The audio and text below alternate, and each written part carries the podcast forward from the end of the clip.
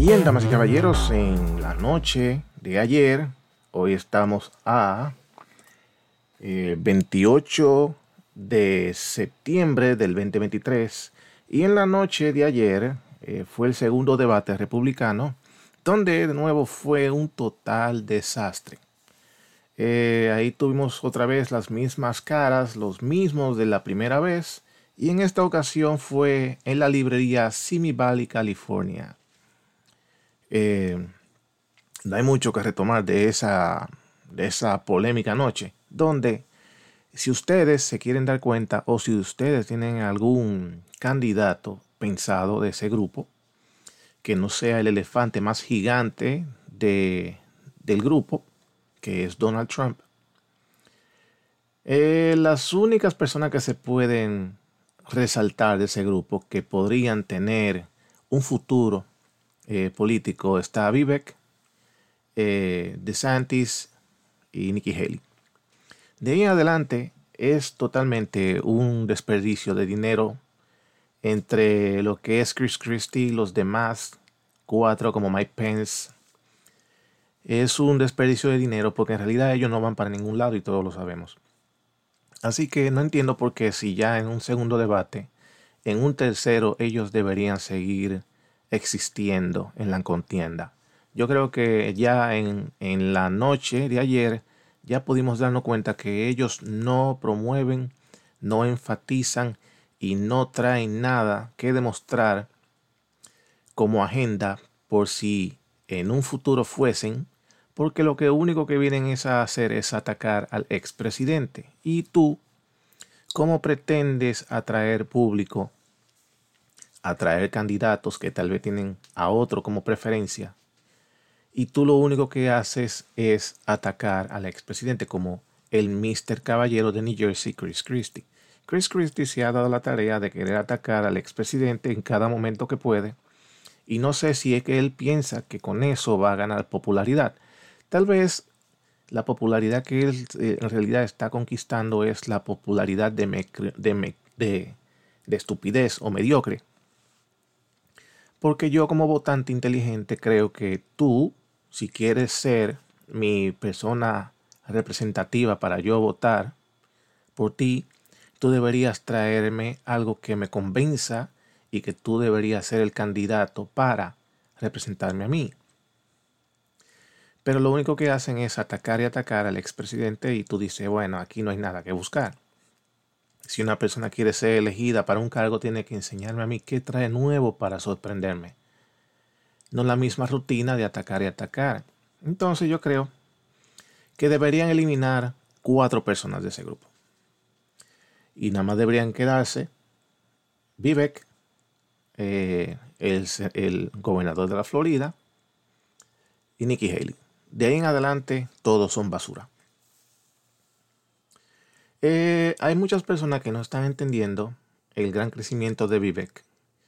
Y es que hay que entender algo. Todo conservador y todo republicano que pasa de los 45 años de edad tiene un tipo de visión muy distinta a un joven republicano o a un conservador que tiene 21 o 22 años de edad. Y a esa edad eh, tienen un tipo de visión muy distinta a nosotros, lo que somos por 45 años de edad encima. Vemos el mundo muy distinto. Entonces Vivek, a mi pensar, se ha vuelto en la cara de esa nueva generación que viene subiendo. Vivek trae muchas teorías conspirativas, Vivek trae muchas teorías con respecto al, al cambio climático, tiene muchas teorías con respecto al la inversión que está haciendo el país hacia Ucrania y muchas cosas diversas como la frontera, que tal vez un joven de 22 o 23 años que va a la universidad también puede tener ese mismo tipo de ideas. Entonces Vivek está haciendo, eh, formándose y haciendo crecer su grupo de seguidores porque es un hombre de 35 años de edad y el joven de 22, 23 y 24 se va a identificar más fácil con él que con Chris Christie o Nikki Haley o el mismo gobernador de la Florida. ¿Y por qué? Porque estos tres personajes que yo he mencionado son más adultos, son más de edad. y Vivek es un joven de 35. Así que no pierdan mucho la vista de Vivek. Vivek, él podrá estarse galanteando y lo está haciendo muy bien cada vez que tiene la oportunidad de hablar, aunque lo abucheen o lo aplauden, pero es la forma de pensar del joven del futuro. No se descuiden con eso. Todos estos, todos estos dinosaurios van a desaparecer en 5 o 10 años. Mientras Vivek en 5 o 10 años va a ser un hombre de 40, bastante joven, o en 10 años va a ser un hombre de 45, súper joven. Y podría estar cambiándole la cara al partido y al mundo conservador.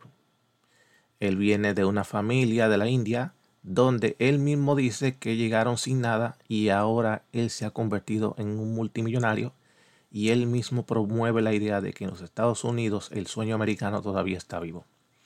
Así que no lo pierdan de vista, síganlo, pero vuelvo y reitero, hasta que Donald Trump no decida aparecer y decir yo voy a debatir, están gastando millones de dólares en reunir siete personas que lo que están es gastando dinero del partido. Y el día que Donald Trump decida aparecer, yo creo que él no debería darle la oportunidad a ninguno de estos medios televisivos porque todos han sido traicioneros. Yo creo que él lo que debería hacer el día que estos siete individuos quieran debatir con él o verlo cerca de ello, Donald Trump debería poner las fichas del juego sobre la mesa. ¿Ustedes quieren debatir conmigo? Sí, nosotros queremos. ¿Por qué? Bueno, eso todo el mundo lo sabe. Ellos quieren subir su, su rating de popularidad atacando al más grande del salón. Si ellos logran esto, pues entonces si yo fuera Donald Trump, pongo las fichas sobre la mesa y digo, ok, yo no voy a presentarme en ningún canal televisivo. Si ustedes quieren que hagamos un tercer debate, yo voy a estar, pero tiene que ser transmitido por una plataforma libre. Y el entrevistador tiene que ser una persona neutra. ¿Como quiénes? Toque Carson, Joe Rogan, personalidades así que son neutras y tienen preguntas tal vez eh, menos sucias o infiltradas por un lado u otro. Si yo fuese él, dijera, no, que no voy a darle la oportunidad a ninguna televisora. Nos vamos a ir por Twitter en vivo. Una plataforma libre que va a transmitir directamente sin pausa y con un entrevistador que sea neutro. Es lo que debería pasar. Pero bien, vamos a ver qué surge. La popularidad de Trump no cae. Al contrario, sigue subiendo y sigue subiendo y vamos a ver qué sigue caminando. Así que nos vemos en la próxima.